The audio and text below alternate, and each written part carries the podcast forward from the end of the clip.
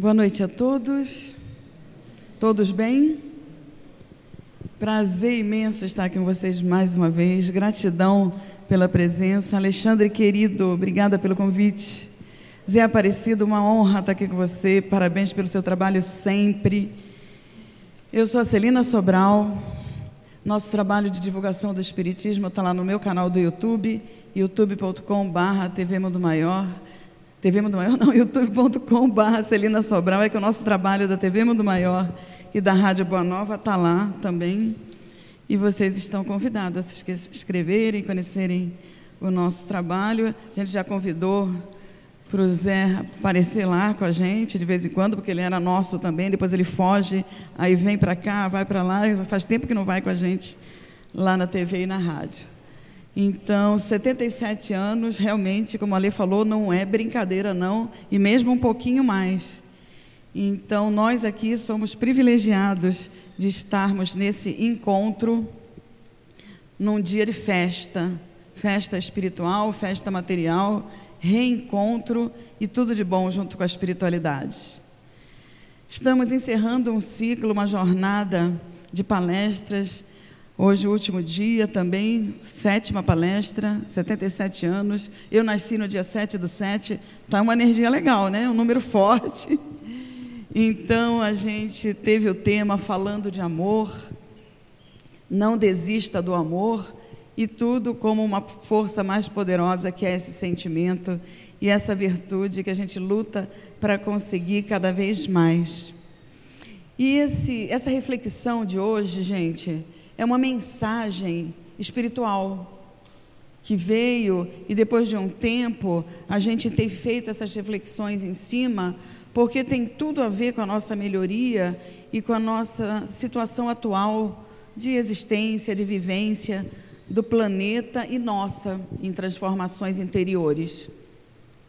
Então achei interessante a gente colocar como encerramento desse ciclo.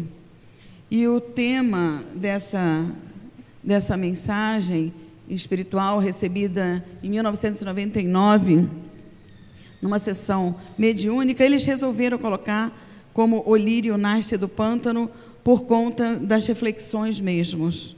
Começa assim: O homem de bem que ingressou na seara do Cristo, que somos nós, o homem, leia-se ser humano, e foi arregimentado para trabalhar na transição planetária, olha a nossa responsabilidade. Nós estamos com né, um, um certo nível de responsabilidade espiritual e material nessa transmissão, nessa transmutação planetária e individual de cada um, como ser humano, independente até mesmo de religião. Né? Então, sendo nós, né, sendo aceito como operários da luz, nós estamos com essa responsabilidade nos ombros. Temos que levar a luz, a melhoria, o amor. E essa responsabilidade é semelhante ao lírio que cresce nos pântanos pútritos. Por quê? Porque será que a espiritualidade está pedindo que a gente visualize a nossa situação atual, a do planeta e a dos que estão à nossa volta, como a situação de um lírio que nasce sim num pântano lamoso, cheia de coisas, né? Podres, feias. Isso quer dizer o quê? Que independente de nós nos considerarmos e sermos sim perante Jesus, perante a espiritualidade maior, esse lírio bonito, perfumado, sabe, que embeleza uma paisagem, nós ainda estamos, pela condição existencial, no meio desse lodo, desse pântano, que é muito do nosso sentimento e muito daquilo que vem para que a gente seja testado se a gente já melhorou de tal forma em tal sentimento do orgulho, do egoísmo, da vaidade, do ódio, do ressentimento, da mágoa e coisas do tipo. Então ele, tá, ele já começa dizendo para a gente: olha, estamos aqui, temos a responsabilidade de mudar qualquer situação. Temos a responsabilidade de mexer no nosso interior, de ser espírito em transição, em evolução para melhoria e modificar o ambiente em que nós nos encontramos. É fácil? Não é fácil. Porque por um longo, razoável período, nós não vamos estar já num, né, mar de rosas, numa situação de calmaria, numa situação de entendimento entre todos, e inclusive conosco mesmos. Não sei se vocês já perceberam que tem situações que nós brigamos com a gente interiormente, não é? Tem pessoas que dizem assim: Nossa, hoje eu estou com uma raiva de mim, e às vezes a gente fala. Nossa, eu estou com bronca de mim, não, não queria estar fazendo o que eu estou fazendo, é, falei tal coisa, fiz tal coisa, ou então o outro. Então, olha como nós estamos, gente, naquela fase de crescimento. Sabe o jovem, o adolescente? Marquinho, por exemplo, né? e outros aqui, acho que tem alguém que está antes de, do ano 2000. Muitas vezes, quando a gente está mudando de corpo, quando a gente está mudando de voz, né, a gente se olha no espelho naquela época, eu, ou esses, né, inclusive os nossos internautas que de repente estão com a gente, a quem a gente saúda e manda o nosso boa noite também, é, a gente se sente, nossa, olha no espelho e fala assim: hoje eu estou me sentindo bonito, hoje eu estou me sentindo legal, poderoso. E no dia seguinte a gente se olha no espelho e fala assim: ai, hoje eu estou me sentindo horrível. Aí, né, a mudança de voz, a mudança do corpo, a mudança da pele, tem hora que nos deixa satisfeito e tem horas que não. E isso está acontecendo com o nosso planeta e com a gente nessa transição planetária que o mentor traz para a gente, pedindo para a gente ficar esperto, querendo a nossa atuação como mensageiro do nosso governador planetário Jesus. Tudo bem, gente? Tá tranquilo? Tá dando para entender? Vamos em frente? Olha, o lírio brota na lama, eles estão dizendo, realmente, mas não se deixa contaminar pelo material fético que lhe circunda. Aí está encostando a gente na parede de novo e dizendo assim: olha, você está no ambiente que é de provas e expiações. Você é um lírio, você é uma flor. Tem espinhos, mas esse espinho é para defender a beleza da flor e a pureza, a angelitude. Então, esse lírio bonito ali, olha, independente de onde estiver, ele tem que continuar a ser lírio. Nós, independente do ambiente que a gente está, nasceu, trabalha, convive, independente do que estiver acontecendo conosco, nós temos que respirar fundo, levantar a cabeça e dizer: não, eu vou fazer o meu melhor. Se eu estou nesse ambiente, se eu estou nessa situação, se eu estou nesse trabalho, Deus espera de mim aquilo que eu posso dar e até um pouquinho mais. Muitas vezes a gente vai e pensa assim: não, olha, isso que eu tenho que fazer, que está aparecendo na minha existência, eu não vou conseguir vencer, eu não vou conseguir aprender, eu não vou conseguir lidar. Não tem situação que a gente está assim também? Que a gente diz, não, esse trabalho nem adianta porque eu não vou aprender. Não há trabalho que a gente não aprenda.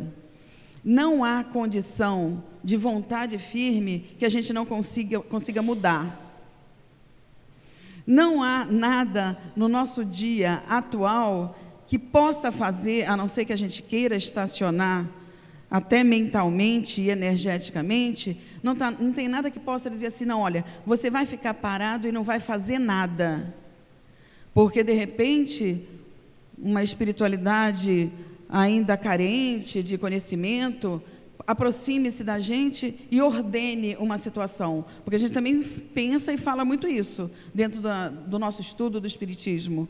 Não, nossa, nós estamos envolvidos, nós estamos obsediados, as coisas estão acontecendo que eu estou me sentindo preso, que eu estou me sentindo pesado, parece que tem alguma coisa no nosso ombro. Não sei se vocês também já se sentiram assim. E aí a gente estudando, obviamente, Kardec, quem vocês queiram, de grandes é, relíquias de ensinamento do Espiritismo, a gente sabe que ninguém faz com a gente o que a gente não quer que faça. Não importa se, se é o maior chefe de falange espiritual negativa. Gente, não faz se a gente não quiser, se a gente não deixar. E isso me lembra uma situação do Chico, que eu vou trazer aqui rapidamente. Um dia de grande sofrimento, de dor. Chico Xavier no quarto dele, fazendo muita prece, rezando, conversando, como sempre fazia com Emmanuel. Ele é testado né, no auge da sua dor, do seu sofrimento, daquela agonia lá que de vez em quando ele passava por conta de angina, por conta de vários sofrimentos físicos, ele adentra no meio da noite no, cor, no quarto dele uma entidade terrível, muito grande, muito monstruosa. Não sei se vocês se lembram da situação. Com, sabe, com toda a energia do ódio, e da vingança. E Chico estava ali deitado, fazendo a oração dele, pedindo ajuda para diminuir aquelas dores. Essa entidade imensa, que quase alcançava o teto, e bem larga, e com a feição monstruosa, chega para Chico e fala assim: Você me chamou? Eu vim aqui porque você me chamou. Aí ele ficou parado, né? Pensando e falou: Peraí, Aí, imediatamente, como ele estava tá, sempre ligado com Emmanuel, né? Emmanuel falou: fala que chamou, não vai dizer que não. Aí ele rapidamente pensou: mas eu não chamei. Ele falou: fala que chamou. Olha só, imagina se a gente ia ter coragem disso, né? No meio da noite, com dor, com, com né, receio, receber uma entidade desse cabedal de uma força negativa e vai dizendo: ó, peitando. Você me chamou? Ele falou: chamei. Aí a, a entidade, gente, já se desmontou um pouquinho. Nossa, porque pegou, né? Pensou que ele ia dizer não e ia bater de frente, alguma coisa desse tipo. E aí ele falou assim: Olha, já que você veio aqui, eu quero te receber com todo amor, você seja muito bem-vindo. Quando a gente joga uma energia contrária, um sentimento, uma palavra contrária daquilo que a gente está vivenciando e a pessoa espera da gente. Por exemplo, alguém vem com toda a grosseria, vem com os dois pés no, né, no peito, como a gente falou, e a pessoa tra é, é, transmite a resposta com calmaria, com amor e com paz, você dá uma bufetada de luva. Foi o que Chico fez. Seja bem-vindo. Se você está aqui, você é recebido sim com todo o amor e com todo o carinho. A entidade imediatamente falou para Chico: Já tinham me dito que você não era fácil. Que não seria fácil enfrentar você e dominar a situação. Olha só, se Emmanuel não, imediatamente não fala no ouvido dele para ele dizer que ele tinha aceitado. Aí a, ele continuou com energia, lógico, Chico também sempre emanando energia de amor e carinho, fosse para quem fosse, né? E aí aquela entidade foi, parece que diminuindo na, naquela sua agressividade, naquele seu sentimento que emana e mostra para a gente como a gente está também, às vezes, nessa situação, e parece que a gente fica grande no mal, na força, na vingança, no negativo. E a, a, a emanação desse sentimento do amor faz com que vá murchando o mal a entidade foi como se diminuindo e sumiu rapidamente. Então, quando a gente está dizendo, olha, nem que seja chefes de equipes negativas, quando vem nos envolver, dizendo para a gente, de repente, sabe, olha, não, vão te vencer sim, deixa, deixa te bater, deixa te colocar no chão, você vai perder essa guerra, e a gente se entrega e a gente acredita na força do mal, as coisas facilitam para outro lado. Então, quando o, o mentor diz, né, quando esse mensageiro diz para a gente: olha, você está na lama, você está no meio né, de um ambiente que é o planeta de provas e expiações, mas você tem que continuar a ser o lírio.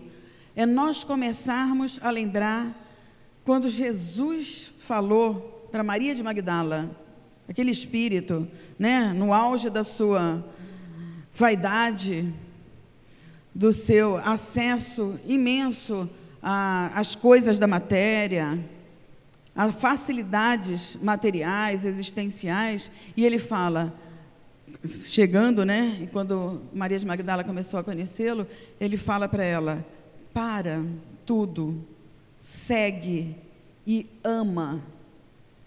Ama muito. Então, quer dizer, tentando ainda, na época que ela ainda era uma meretriz, etc., fazer com que ela vivenciasse o verdadeiro amor. E quando a gente diz para a gente não desistir do amor, é para a gente acreditar que essa força poderosa pode começar mudando a gente e mudando tudo que está à nossa volta, devagarinho. Eu não vou mudar o mundo inteiro, vocês podem dizer, mas devagarinho a gente consegue modificar grande parte das pessoas, dos espíritos, das situações que estão vindo na nossa vida, no nosso dia a dia e para a gente. Né? Então é bem carinhosa e bem profunda essa mensagem de dizer que tudo que tiver à nossa volta e que esteja contaminando no negativo pode fazer com que a gente seja mais forte no teste dessa diferença em relação a amar, em, em relação a dar o nosso melhor, em relação a acreditar que o amor e o bem vence. O mentor continua, olha, esse lírio, vamos nos comparar ao lírio mesmo, hein? Ele espalha o seu perfume no mundo, no mundo de luz e de, em todo o ambiente. Sua beleza virginal comove os olhos daquele que o observam. E vendo o pântano que serve de sustentáculo, não compreendem como tamanha beleza pode florescer num meio tão inóspito. E a gente que acompanhou essa semana toda de palestra, numa continuação de assuntos e encaixes, a gente lembra dessa situação também que diz que tudo depende da gente, que tudo pode fazer a diferença, que a gente é feito de amor, que nós somos partículas divinas e que realmente ninguém pode derrubar o que a gente tem dentro quando tem a vontade firme. Lembrando do planeta de provas e expiações, lembrando da nossa condição de espírito imortal, de que vencemos, vencemos e vencemos sim, a cada passo demore mais, demore menos, o caminho seja mais longo ou não, nós vamos chegar à vitória, nós vamos chegar aos, ao título né, de perfeição e de cidadão de planetas celestes. Por enquanto, estamos batalhando para entrar no planeta de regeneração, planeta transitório, para a gente ter aquela calmaria, aquele descanso de tanta luta, de tanta guerra, de tanta vingança, de tanto ódio. Aí vamos fazer por merecer, e vocês estão aqui todos que estão nos acompanhando também, estão investindo em si mesmo, buscando essa transformação, essa mudança para merecermos o carimbo do nosso passaporte de um planeta de regeneração, um mundo melhor. Daqui a pouco, um pouquinho mais, né? Os planetas felizes. Nos planetas felizes ainda tem o erro, ainda tem um pouquinho de maldade, mas lógico que nada a ver com o planeta que a gente está. E depois que a gente passa, gente, do planeta de regeneração, facilmente a gente vai para os outros acima. Eu não sei se na época de vocês, pelo menos lá no Rio, tinha a admissão. Tinha uma época que tem assim, né? Como se fosse o primeiro grau, a admissão. Adorei fazer admissão lá. E depois a gente passava para o outro nível. Então, esse planeta de regeneração é como se fosse uma, sabe, esse intermediário entre os estudos um pouquinho menor e depois mais adiantado. Então, depois que a gente passa, é mais fácil ingressar nos planetas felizes e depois celestes. E depois entrarmos nessas nossas responsabilidades de termos as missões que hoje a gente vê de longe que Jesus tem, que está ainda muito distante de nós. Tudo bem? Tudo bem? Vamos mais um pouquinho? Sois os lírios do jardim do Cristo.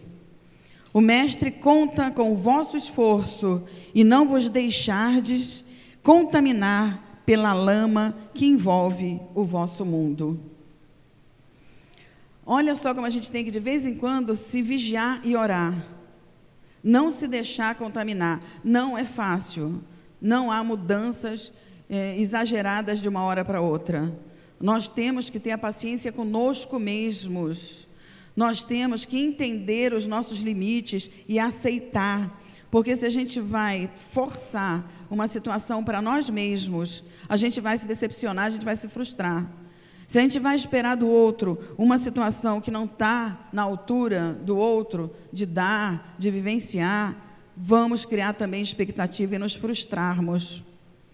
Então, aquela paciência do auxílio, aquela paciência do estender a mão, aquela paciência conosco, se não conseguirmos fazer hoje o que a gente pensava que ia conseguir, baseado nos ensinamentos do Evangelho, nos ensinamentos que a gente assiste em palestra, que a gente estuda em casa, que a gente pesquisa, se a gente ainda não está conseguindo, vamos nos fortalecer na prece, vamos tentar de novo, mas nunca desistir. Quem ama não desiste. Quem ama renuncia. Falamos isso no nosso primeiro, segundo encontro.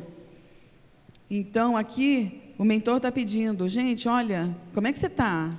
Está aguentando um pouquinho mais hoje? Está sendo mais firme? Ou está se entregando muito? Está desistindo fácil? Gente, a gente não pode desistir tão fácil. A gente já chegou aqui. Não é? A gente tem casas abertas falando do Espiritismo, que há muito pouco tempo atrás não existia. Nós estamos caminhando, vencendo etapas, vencendo situações difíceis do planeta e da nossa transformação interior.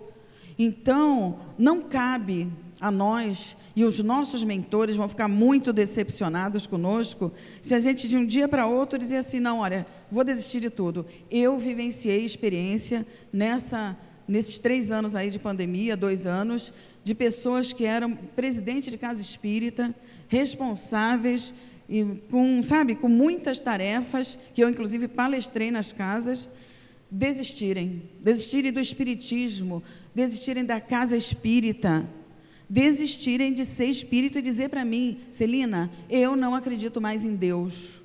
Olha só, gente, é muito triste. E se a pessoa estiver me ouvindo e que sabe quem é, eu mando a minha energia, e nós aqui de Auriflama, mandamos para você energia de amor, de carinho, para que a gente pense que sempre dá para modificar, dar a volta por cima e começar de novo. A gente pode começar de novo sempre, basta a gente querer. Porque se a gente estudou o Espiritismo, a gente teve uma tarefa de responsabilidade tamanha, desistir de um trabalho, desistir, porque o trabalho importante não é só aquele simples demais, não. Nem só aquele grandioso, é aquele que a gente consegue fazer. É aquele que nos põe à prova a fé, porque, lógico, todos nós tivemos experiências tristes de devolução a Deus de entes queridos. Mas isso não quer dizer que a gente vá desistir de acreditar em Deus e confiar. Não é? Nós devolvemos, sim, muitos. Eu devolvi pessoas queridas para a pátria espiritual. E aí, né? A gente chegar e dizer, não, olha, porque aconteceu isso, eu não quero mais saber do Espiritismo, não acredito mais em Deus, vou desistir de Deus. Não, gente, a gente não. Se a gente está aqui podendo falar nesse, nessa partezinha do tema e com essa experiência que está vindo para que a gente fale, é para a gente dizer: não, a gente vai ser um pouquinho mais forte. Acreditamos na continuação da vida, sabemos que vamos encontrar, reencontrar os entes amados que voltaram para a pátria espiritual. Então nós não podemos, nós não devemos desistir jamais. Assim como o lírio cresce, erguendo-se em direção ao sol, deveis elevar-vos em direção à luz que vos guia, Jesus. O mentor aqui dizendo, gente, nós não estamos sozinhos. Aconteça o que acontecer com a gente, tem toda uma espiritualidade amiga que nos envolve, que nos sustenta, que nos dá força. E Jesus toda hora lembrando que está pertinho da gente pedindo para a gente segurar na mão dele e continuar.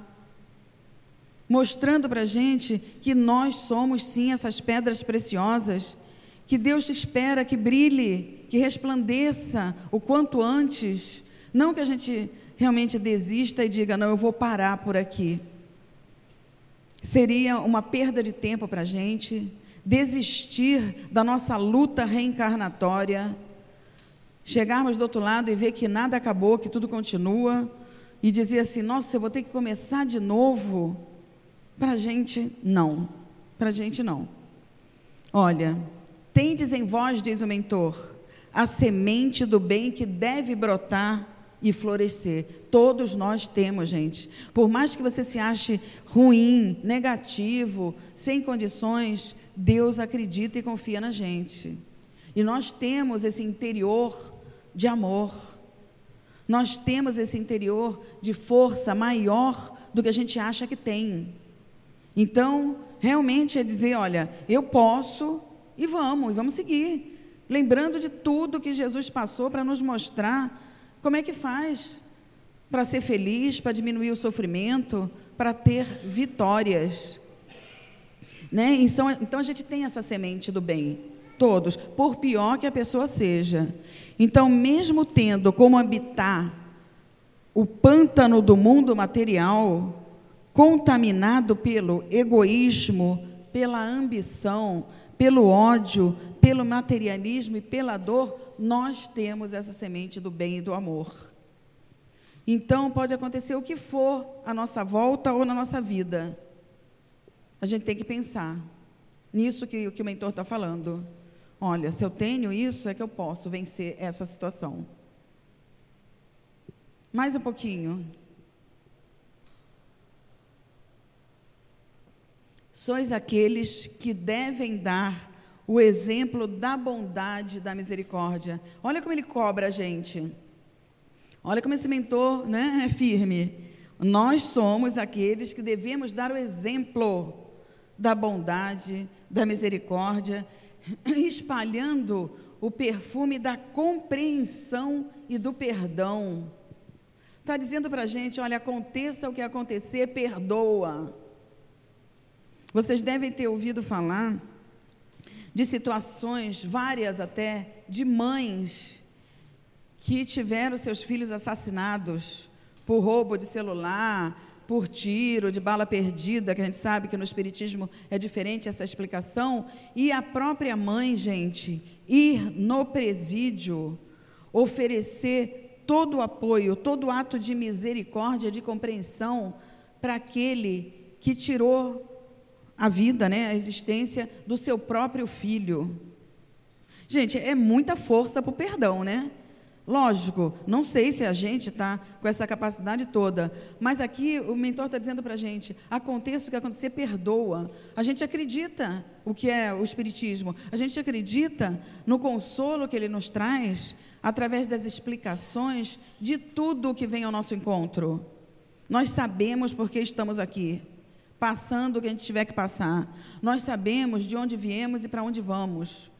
Então, por mais absurdo que pareça uma situação que vem ao nosso encontro, tem um propósito, tem um porquê, porque senão Deus seria injusto. Se a gente se achar completamente injustiçado em tudo o que acontece com a gente, a gente não acredita em Deus.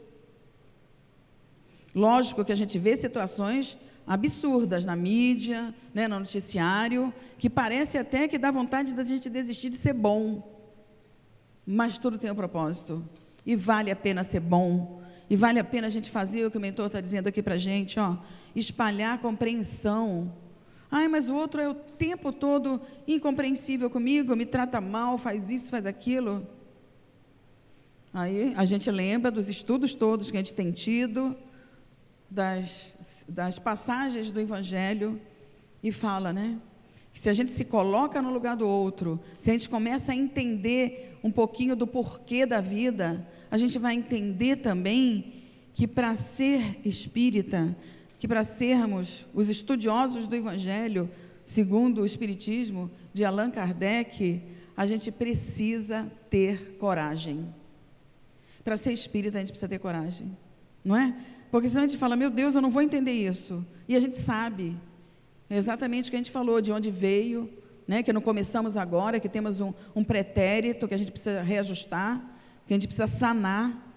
E por isso a gente passa por coisas que vêm nos livrar de grandes e grandes males do passado. É por meio das vossas ações coerentes às nossas e benfazejas que vossos irmãos que tateiam à procura da luz poderão compreender a oportunidade que o alto oferta a todos os homens de boa vontade. A gente precisa entender, até mesmo aqueles que, se de repente a gente foi numa casa espírita, a gente fez todo um estudo juntos e chegou à conclusão de que realmente tem, né, fez todo um tratamento, uma, uma situação de obsessão. Não, tem espíritos que estão ali nos seguindo, ou um período da vida, ou de repente a vida inteira, como aconteceu com o Divaldo, né? Que teve lá o Máscara de Ferro e que se libertou, né? Divaldo se libertou quando ele, numa atitude de amor, aceitou uma criança cheia de defeitos físicos que foi colocada na porta do, do seu espaço lá, e ele soube que era o espírito da mãe daquele obsessor que obsediou quase uma vida inteira e ele teve o mérito do perdão por conta da sua atitude de amor. Então aqui ele está falando: olha, são essas nossas ações coerentes, benfazejas, que a gente vai entender situações de espíritos que estão tateando ainda em busca da luz. Pode ser a gente ou pode ser esses obsessores já constatados, que vai nos trazer até mesmo, gente, a força para a gente não só ser melhor, como auxiliar esses irmãos que nos rodeiam. Teve uma época em Pedro Leopoldo que uma moça, vocês também lembram disso, mas é, convém colocar aqui por conta disso.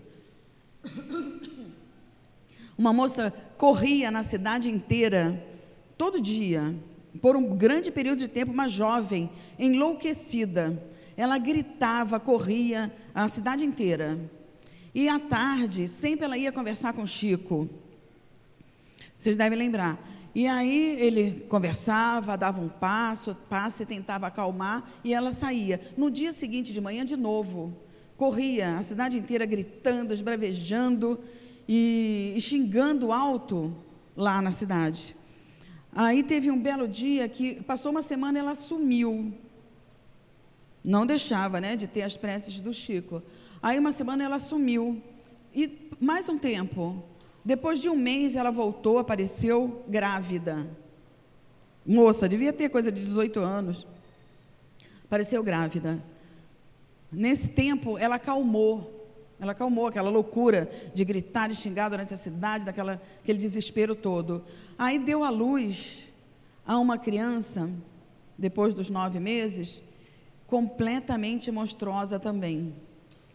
Só que ela também não falava, não ouvia, não enxergava. Tinha todos os problemas físicos nessa existência. Essa criança foi tratada por essa mãe com amor, com carinho, com essa compreensão que nos pediram ali, com essa boa vontade, até nove anos de idade. Ela não deixou de procurar Chico e Chico abençoava e dava o passe naquela criança monstruosa até nove anos, quando ela voltou para a pátria espiritual, esse filho dela. Na hora do desenlace, gente, na hora do desencarne desses espíritos, quem, quem lembra dessa, dessa situação? Alguém lembra desse, desse caso? Olha só, na hora do desenlace, Chico estava junto, acompanhou tudo. E aí ele viu sair desse corpo, desse espírito né, que, que pediu ou mereceu esse corpo monstruoso, um espírito de um jovem lindo, lindo, subiu, antes de subir, beijou a mão da mãe em agradecimento por ela ter tratado com amor e com carinho esses nove anos, ele com toda essa problemática física, e seguiu. E Chico viu que há um tempo atrás, no pretérito, em encarnações passadas, essa mãe, essa mulher, essa jovem, foi uma pessoa muito poderosa, rica, no lugar onde ela nasceu. E esse espírito era de um padre que, junto com ela, negociavam acabar com a vida de grandes nomes, de grandes posses materiais nessa época, nesse país que viveram, e para ficar com os bens daquela pessoa. Ela, poderosa, bonita na cidade, ele, padre, poderoso, acabava com as pessoas e se envolviam, tiravam todos os bens e mandavam matar. Então, esse espírito veio como filho dela para aprenderem a vivenciar o amor, tanto ela como mãe e ele como para receber e dar também esse amor. Gente, olha como as situações vêm e a gente não ia entender, né? E às vezes coisas acontecem com a gente e a gente acha realmente, ah, não, Deus esqueceu, né? A moça enlouquecida, aí tem um filho monstruoso e acontece tanta coisa. Depois ela parou. Aquela gritaria que ela fazia na cidade era por conta desse envolvimento do passado e dessa entidade que estava enlouquecida e conseguiu vencer esses nove anos, pouco tempo, às vezes, né, a gente não entende também, ai, por que, que um filho lindo, cheio de saúde, de repente vem junto com a gente, com os pais, e fica um período de três anos, de nove anos, de vinte, de trinta só, e os pais estão aí, de repente, com 80, 90, 100 anos. Olha como tem muita limpeza espiritual naquilo que a gente passa, naquilo que a gente vivencia, e tudo tem a justiça divina. Mas para desempenhares essa tarefa tão difícil e nobre, de compreensão, de amor, é preciso que as vossas vestes espirituais estejam alvas como as pétalas dos lírios, nutrindo em vosso íntimo apenas bons propósitos e jamais deixando aportar em vossos corações sentimentos inferiores. Toda hora, a espiritualidade aqui, esse, esse espírito, está pedindo para a gente pensar nesse amor interno. Dizendo que vale a pena ser bom, que vale a pena amar, que vale a pena perdoar, compreender. Ai, mas eu vou ser o tempo todo injustiçado? Não. O que a gente considera injustiça muitas vezes é a maior justiça que podemos vivenciar ou ter ou dar. Muitos irmãos vossos que ainda não escolheram o rumo a tomar, porque às vezes a gente fica em cima do muro mesmo, têm recebido suas últimas chances de ingressarem no exército de luz. E sois vós, nossos estandartes, a convocá-los a integrar a seara do bem. Olha só, a gente que está estudando o Espiritismo, que está conhecendo um pouquinho do Evangelho, sendo o símbolo de como o amor pode transformar os seres que desejam se redimir das suas faltas e praticar a caridade. O Espírito está dizendo aqui para a gente: olha, é com os espíritas que eu tenho que contar, somos com nós, com a gente, são com vocês que eu tenho que contar pedindo aquela situação lá de, olha, ide e pregai. Só que esse ide e pregai, gente, não é ir ficar falando. É a gente vivenciar o evangelho. É a gente vivenciar isso que eles estão pedindo, porque a gente já sabe, porque a gente já tem o conhecimento. Porque a gente tem a condição de ir um pouquinho mais longe, fazer um pouquinho melhor as coisas façais as vossas partes nessa tarefa, e tudo o que necessitardes, diz eles, vos será dado por acréscimo. É aquele negócio, quando a gente está no intuito do bem, na intenção do melhor, o universo inteiro conspira a nosso favor. E muitas coisas vêm para o nosso querer, para nossa ah, para as nossas atitudes, para nossas realizações, que a gente fica até em dúvida no que, que a gente escolhe, o que, que a gente quer, o que a gente pega. Basta um pouquinho da vontade de querer melhorar, de querer auxiliar, de querer fazer o melhor. Um pouquinho, hein? Esforçai-vos, então, por não deixar que os pântanos das ilusões temporais cubram vossa luz, lembrando que nós estamos de passagem que tudo que a gente acha que está conquistando, que está tendo e que a gente precisa ter, né, para não ser um peso para a sociedade, Jesus não quer, os mentores não querem que a gente seja um peso para a sociedade. Ninguém tem vocação para ser Francisco de Assis, não é isso. Mas a gente tem que fazer com amor, com desprendimento. Não é dizer, não, eu quero tudo, eu quero, sabe, mais e mais e mais, e não auxiliar, e não ajudar, e não ver o outro com necessidade. E a espiritualidade está contando com a gente. Lembrando que o Evangelho diz que nós somos ah, Deus em ação. Deus usa o nosso semelhante para ter ação por nós, para o outro, para a gente mesmo. Então, vivei no mundo sem que o vosso coração pertença a Ele. É aquele ter, estar melhor, mas colocar o lado espiritual acima do material. Sede isentos e, ao mesmo tempo, jamais indiferentes aos sofrimentos alheios. Isso a gente falou nas nossas sete palestras, nas nossas localidades desse período agora aqui. Que não adianta a gente querer melhorar se a gente não pensar no outro. Tem que ter o desprendimento, tem que ter a caridade, tem que ter o auxílio do outro, para o outro. A dor do outro tem que doer em mim. Não dá para a gente ser indiferente. Senão não adianta evangelho, não adianta a gente estudar junto, não adianta a gente pedir preces, preces, preces. Tem que ter ação, tem que ter amor, tem que seguir como Jesus falou para Maria de Magdala, ir e amar. E ela deixou, depois de conhecer Jesus, toda aquela vaidade, com toda aquela beleza, ela foi tratar e cuidar dos ancenianos, dos leprosos da época. E antes ela falava, quando ela resolveu abandonar aquela vida e ser humilhada na, na cidade, nos lugares onde ela andava, porque ela tinha destruído os lares tinha destruído é, uniões de amor por conta da beleza, por conta do vício no sexo. E as pessoas apontavam: volta para a sua prostituição, volta para o que você fazia antes. E ela não era mais aquela. Então sofreu um período de humilhação e foi cuidar dos leprosos quando realmente conheceu o amor através de Jesus. E voltou para a pátria espiritual cuidando desses irmãos nossos que na época estavam sendo né, consumidos pela doença, que não é que nem hoje em dia, claro, né, mas que aprendeu como ela destruiu várias situações na carne, ela sofreu na carne, também com a lepra, situações para purificar o seu espírito e a situação existencial.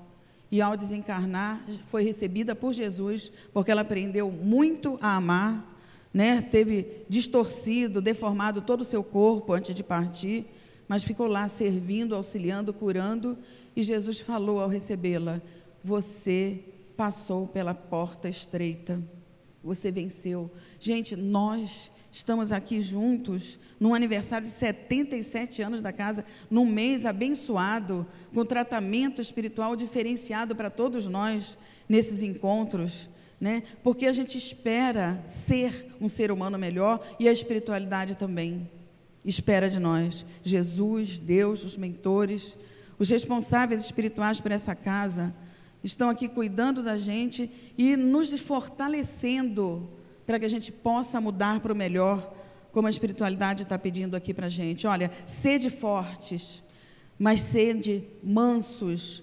pacientes e receptivos Auxiliai com sabedoria todos os que vos solicitarem ajuda. Nós não podemos ser mais indiferentes. Ah, mas acontece que o outro não gosta das mesmas coisas que eu gosto, não pensa da mesma forma que eu, que eu penso. Gente, é aí que está o mérito. Né? Porque se é todo mundo que gosta da gente, que passa a mão na cabeça, é muito fácil. O difícil é amar quem não nos ama. Então, sede amorosos, sem, no entanto, deixar que o pieguismo vos impeça de agir com firmeza nos momentos necessários. Nada de, ah, coitadinho, tal, não. Ah, eu gosto muito dele, então vou passar a mão na cabeça do que está fazendo de errado. Não. Não importa se é filho, se a gente ama, a gente tem que mostrar o certo. A gente não pode apoiar o que está fazendo de errado. E aqui o mentor está pedindo: olha, seja firme, com amor, mas seja firme. Sede cada um de vós os lírios perfumados, que unidos serão o ramalhete colhido pelo Cristo, o jardineiro que sempre regou vossos corações com amor, com misericórdia e com bondade infinitos. Realmente, um mentor, né, querendo o nosso melhor, querendo o nosso bem e nos convidou, né, a pensar numa, em algumas estrofes de uma música que encerra o nosso encontro é, como uma prece. Uma prece, sim, uma reflexão que vocês conhecem. Eu acho lindo, eu acho uma prece, e eu acho que esse espírito, ó, mensagem psicografada recebida no dia 22 de 5 de 1999. É, eu acho que essa música em letra é também uma prece para todos nós. Um certo dia, um homem esteve aqui. Tinha o olhar mais belo que já existiu. Tinha no cantar uma oração e no falar a mais linda canção que já se ouviu. Sua voz falava só de amor. Todo gesto seu era de amor e paz ele trazia no coração. Ele pelos campos caminhou, subiu as montanhas e falou do amor maior. Fez a luz brilhar na escuridão, o sol nascer em cada coração que compreendeu que além da vida que se tem, existe uma outra vida além. E assim o renascer, morrer não é o fim. Tudo que aqui ele deixou não passou e vai sempre existir flores nos lugares que pisou e o caminho certo para seguir. Eu sei que ele um dia vai voltar e nos mesmos campos procurar o que plantou e colher o que de bom nasceu, chorar pela semente que morreu sem florescer. Mas ainda é tempo de plantar, fazer dentro de si a flor do bem crescer para lhe entregar quando ele aqui chegar. Gratidão pela atenção, pela presença de vocês, mais uma vez, Alexandre, Zé Aparecido, toda a equipe da casa, material e espiritual. Minha gratidão imensa. Eu desejo que todos nós possamos realmente caminhar no amor, caminhar na fé e nessa força interior que nos traz aqui, nos deixando juntos, nos abraçando, nos reencontrando. E é uma satisfação, uma alegria imensa eu encerrar realmente essa jornada de palestras numa casa linda, maravilhosa como essa e com a bênção desses mentores de luz, de Jesus, de Deus nosso Pai. Que Deus os abençoe. Se Deus quiser, até uma próxima oportunidade. Agradeço aos internautas. Agradeço a todos. Fiquem com Deus. Até a próxima.